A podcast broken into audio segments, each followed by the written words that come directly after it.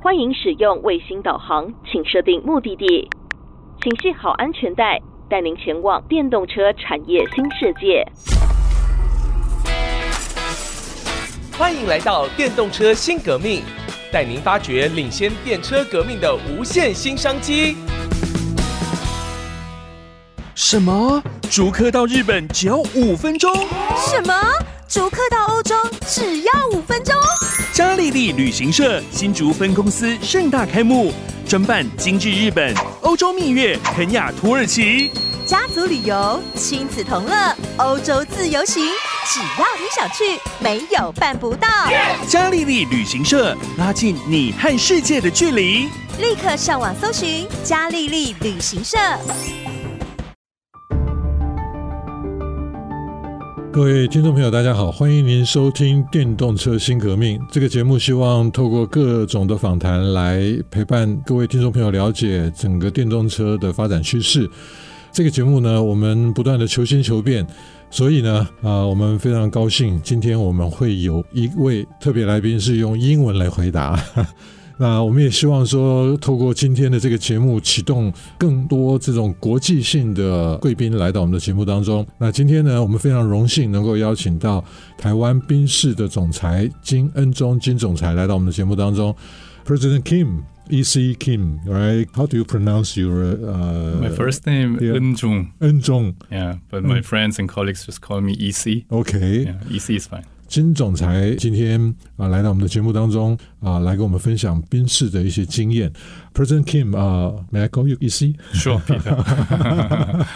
Okay, it's really great honor to have you here because uh, this program is dedicated to uh, more innovative uh, perspectives uh, towards the EV industry, and uh, we are really honored to invite the first English-speaking uh, interviewee, uh, and you are willing to join us. And uh, would, would you say hello to everybody? Sure. My name is EC Kim, uh, CEO and President of Mercedes Benz Taiwan.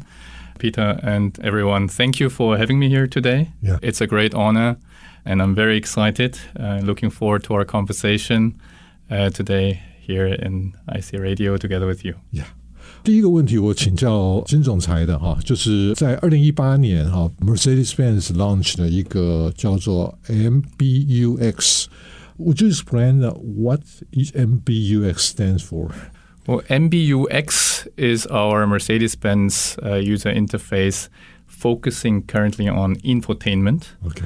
And this is our latest technology giving the best and luxurious digital experience to our customers.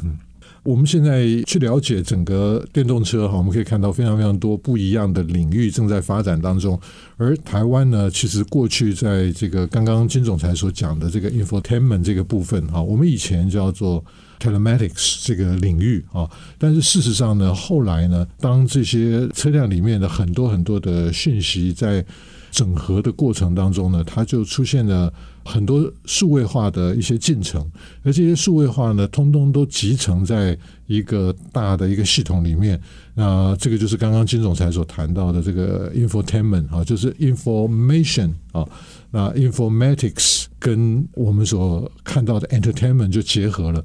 我们在电动车的驾驶当中，哈，我们会看到一些汇流的迹象啊，就是我们除了要去掌握行车的状况啊，比如说胎压啦，哈，或者现在时速啦，啊，除了这个以外，我们还需要可以透过新的这样的一个系统呢，在这个整合当中，我们把一些啊娱乐的系统也放进来，所以 MBUX 这样的系统在做整合的时候，做了什么样的努力？？and now we call it uh, probably uh, in vehicle infotainment right uh, so uh, it's really a convergence about information and you want to uh, as a driver you want to understand your car status score and uh, meanwhile you will probably enjoy some entertainment but the system has been integrated so would you elaborate more on mbux on this behalf Yes, I, I think, as you said, it's all about our user and customer experience in the car. And that user experience and expectation of our consumers is developing very fast in the last few years. And when we just think about um, how our cockpit of our cars looked like Yeah. a few years back, uh, analog or a small display, that has changed completely. so when we look at the current EQS, for example, we're looking at a what we call the hyperscreen. 56 inch long Oh. hyperscreens, three displays, where you can have all the information you need as a driver, but also as a co-driver, um, all the other entertainment aspects, whether it's music, uh, video streaming, or other um, factors that influence your driving. For example, our battery electric vehicles concerning navigation information, battery status, and so on This whole user experience, I think that is evolving a lot, and where we're putting a lot of emphasis in going forward. So that's the reason why you call MB and user experiences, right? Exactly. Yeah. We want to have a unique Mercedes-Benz user experience Yeah. in our cars. Yeah. Yeah. 我们知道 Mercedes 一直对于创新不遗余力啊、可不可以再跟我们多分享一点？ Uh, we understand that uh, as a leading brand in the world, auto brand, uh, I- uh, we really appreciate uh, uh, Mercedes-Benz uh, have been down for uh, like the last century, uh, and uh, we do believe that a lot of innovative uh, systems are built into the MBUX system. Uh, would you uh, elaborate more? Yeah, I think um, the it's a combination of um, hardware and software, right? So mm-hmm. it it starts already with the ambience when you get into the car, mm-hmm. the screens, the touch and feel. Mm-hmm. Um, so the best luxurious experience in terms of hardware is already the base. But it's not only about hardware; it's all about what's in the software behind, right? Um, so I, I think what we're doing is a combination of our in-house developed components and in-house developed information when it comes to battery electric drive, uh, entertainment system. But we also want to leverage uh, world-leading partners when we talk about best user experience. Um, so, for example, a Google point of interest information integration into our cars, into our MBUX system, or other navigation uh, related or entertainment related partners. When we talk about so called third party apps, we're open to a collaboration, open to this combination of our strength of different industries to really maximize the customer value and customer experience in the car. Yeah. So the goal is to enhance the user experiences, but Yes, you have that's the to focus. do a lot of engineering back the, I would say, behind the screen, Yes. right? Yes, yes, correctly. Uh, and that engineering behind the screen, uh, that is something that is also getting in our engineering and development process more and more weight. Yeah. Um, so focusing on software, integration of software and hardware, that is becoming a, a bigger and higher focus in our development process. 我想在刚刚金总裁所分享的这一段当中，哈，蛮重要的一个部分，就是他刚刚一开始就提到了，因为在这个所谓的 IVI 哈，就是 in vehicle 的 infotainment 的这样的一个系统当中呢，他们已经用了五十六寸的哈，五十六寸的荧幕，那这里面有三个 不同的荧幕啊，那除了这个驾驶座的这一边，它可能有一些在呃相关这个操控上面的一些资讯之外呢，它也结合了很多娱乐的这个享受哈。所以在我们的之前的节目当中，我们曾经邀请过联勇的处长哈，李处长来到我们节目节目当中，当时呢就告诉我们。他们已经在做 A P 的到 A P 的中间五十五寸的荧幕哈，那这个趋势大概就是在符合这些豪车他们在整个运作的机制当中呢，把这些电控透过更多视觉化的方式，那这个系统呢又整合到了娱乐系统里面，那所以这样的一个呃系统呢，就彻底在改变我们现在整个座舱的一个风貌，而这些的改变呢，最终的目标呢，也就是希望能够不断的提升使用者的使用经验。好，那。您刚刚提到 Google 啊，Google 在我们过去的印象当中，它是是一个互联网的公司哈。那这个部分怎么跟 Mercedes 来合作？So would you explain more about the Google, uh, Google, Apple, uh, third party? Because uh, that that would be very interesting. Uh, because uh, th- uh, that used to be probably internet company, but the auto industry uh, started to uh, collaborate with them and uh, to fulfill more comprehensive user experience. Yes, I think, as you said, the ultimate goal is to make the life of our customers and users easier, right? so, what we want to ultimately uh, target is to with our system, uh, MBUX, and also in our in-vehicle experience, give back time, which is a very, very important resource of our customers. Uh, in whatever they're doing, it must be seamless, it must be customer friendly, that they're not wasting time. Yeah. Secondly, we want to excite uh, our customers Excite. excite our customers by exactly like you said integrating and cooperating with already leading leading companies uh, such as Google. But it's not only Google. We are looking into regional and market specific differences. So, for example, in China, we are cooperating there with AMAP, Gaode, because there uh, those colleagues are leading um, the, the the field of navigation and also uh, information when it comes to driving destination and so on. So it's the best of the two worlds. Um, we talked about hardware and software. We, we talked about a collaboration of Google and uh, AMAP um, to deliver the best experience to our customers. Well, still the best. Not only Uh, user experience, best user experience and also excited.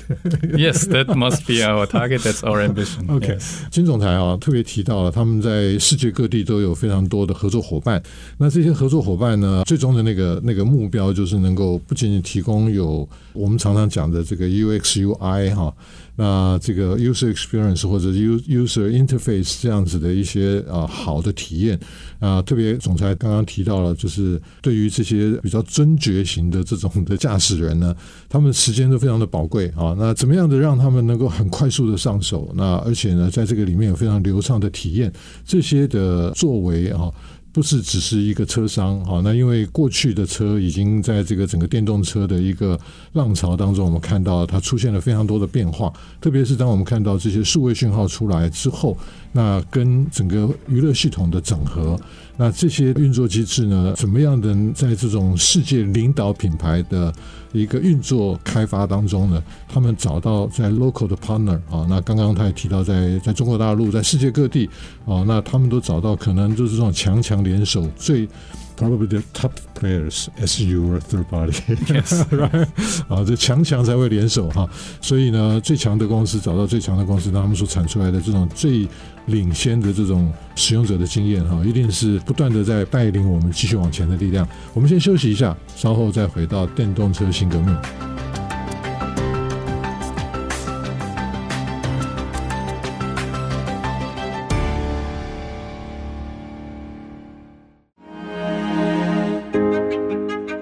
各位听众朋友，大家好，欢迎您回到电动车新革命。今天我们非常荣幸能够邀请到台湾宾士的金恩忠总裁来到我们的节目当中。那他全程是用英文回复，我们会做一些摘要的重点翻译啊。那但是我相信，不管是 Digitimes 的朋友，或者是 IC 之音的朋友。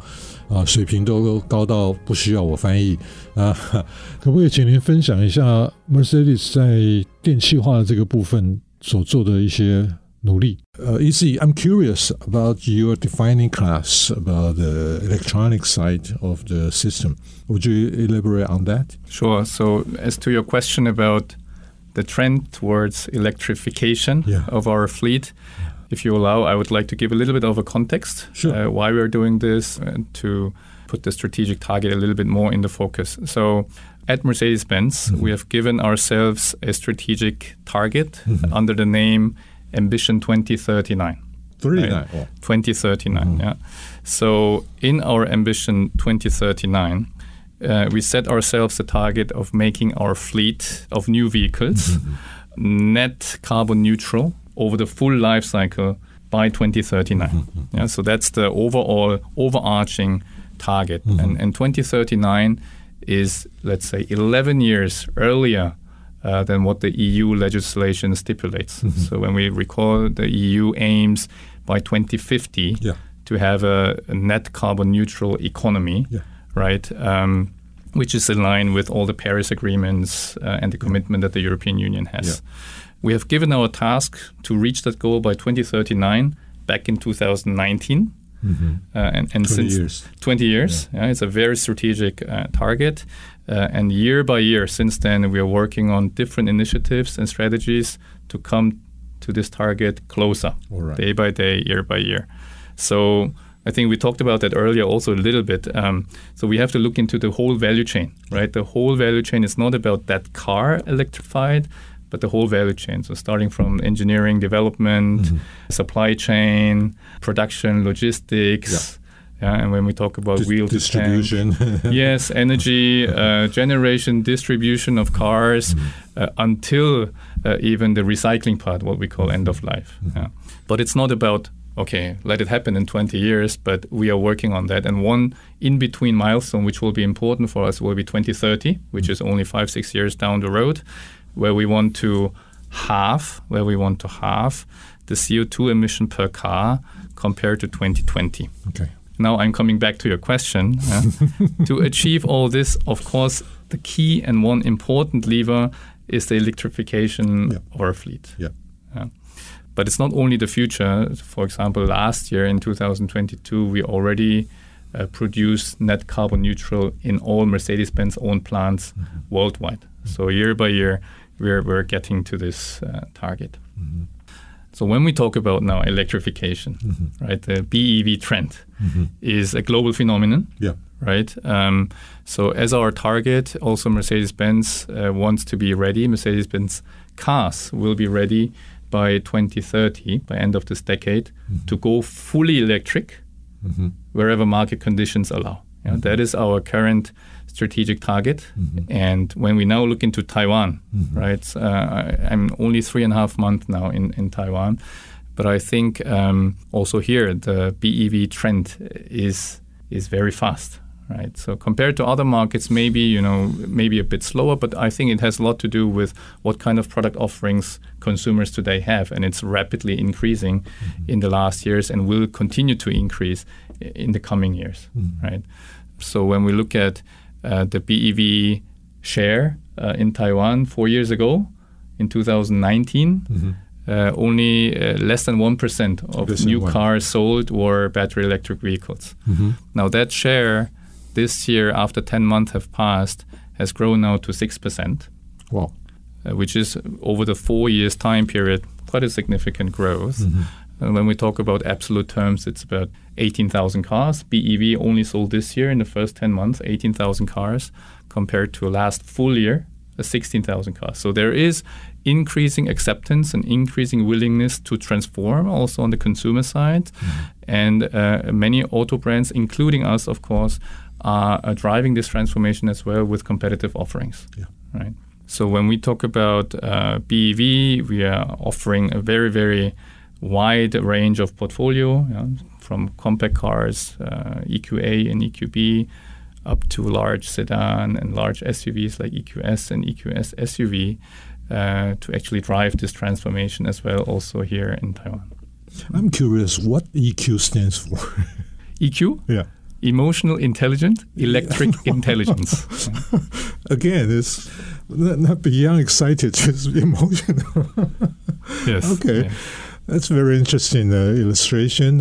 刚刚我们谈到整个电动车哈，那在这个电气化的企图心里面哈，这个 Mercedes-Benz 在二零一九年，他们就设定了一个二十年的一个长城的规划，这个规划是叫做 Ambition。二零三九啊，那是比欧盟哈、他们所推出来的二零五零近零碳排的这一个呃更有企图心的哈、的一个目标，所以市场的成长是在各方的努力之下哈、当然啊，车厂要做得出车，然后消费者愿意买这些车，那大家都在为这个地球的永续发展做出贡献啊。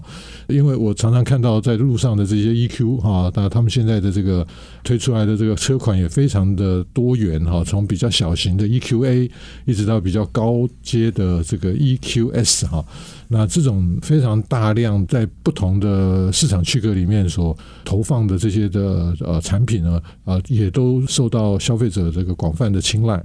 科技的进展非常的快速哈，其实像今年我们看到了这个生成式 AI 哦呃非常快速的在发展那么 CD 怎么把这些新的技术整合进去啊？那让这个软体也好，或者其他这些 AI 的技术能够更多的和硬体能够整合。Uh, based on that, how would you? Uh, because um, not only the market adoption, but also just as you said, uh, the product offering. Uh, how would you integrate all this system? And uh, probably we can see, especially in this year, we see the outburst of uh, generative AI. Uh, so a lot of uh, new technology are coming, and uh, how would you integrate the software and the in, uh, hardware? Because Mercedes has been such a uh, leading brand uh, in terms of their auto fabrication, but uh, now software side are, are coming and uh, they develop very fast. How would you uh, integrate uh, software and hardware into a, uh, a very strong ecosystem to deliver those products that probably will excite or emotion the intelligence vehicle? yes, yes, yes. I mean, your question is absolutely right, especially the last part, right? Why are we doing this? And the software and the hardware integration, from our perspective, it needs to serve a purpose, and the purpose can only be that the user experience Yeah. is enhanced, Yeah. right? Um, secondly, what is I think also correct in your assumption and, and question and your observation is already um, the, the increasing importance of software. Now, as you said, Mercedes Benz is coming from a very, very strong hardware background, right? But we also know that software is an inevitable and decisive part when it comes to competitive product offering and when it comes to future readiness. Uh, I think um, that mindset change has already happened um, years back, and that is why we are already today having competitive products uh, in the market. So um, in our whole value chain, whether it's, it's it starts with the development, but also in the entire value chain, we are embracing possibilities that software gives wholeheartedly. Yeah, because let's not forget uh, it, it's both, right? It's not about squeezing software into the hardware, uh, but it's the the mixture. And I mean, when we look at Apple, right? When we look at our iPhones, um, then uh, no one less than Steve Jobs had the foresight of combining exactly those two Yeah. worlds, right? Yeah, yeah. A, a very precise hardware, physical product engineering, together with a software ecosystem that was so convenient for customers, that was exciting uh, the, consumers, right? So this is how we are also looking at it from an automobile perspective, uh, how to combine uh, those two worlds, because it's very clear when you are sitting in a Mercedes Benz, when you're driving in a Mercedes Benz, there is the feeling of luxury, status, and comfort that is primarily coming from hardware. But now, with a lousy software, we will not get anywhere. So, software comes on top, and hardware is not becoming less important. So, the combination of both, I think, is what, what it matters. Yeah.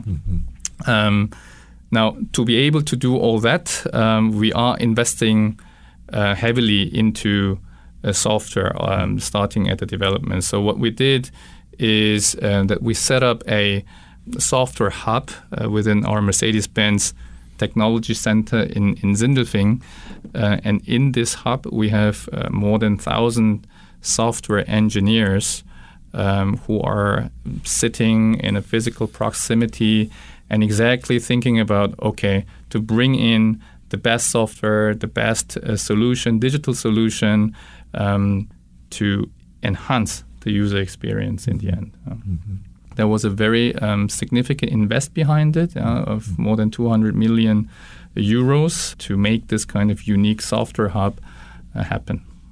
金总裁特别强调啊、他们在这些年来哈，因为 Mercedes 大家都非常清楚哈，它的这个造车工艺是是非常非常的卓越，但是呢。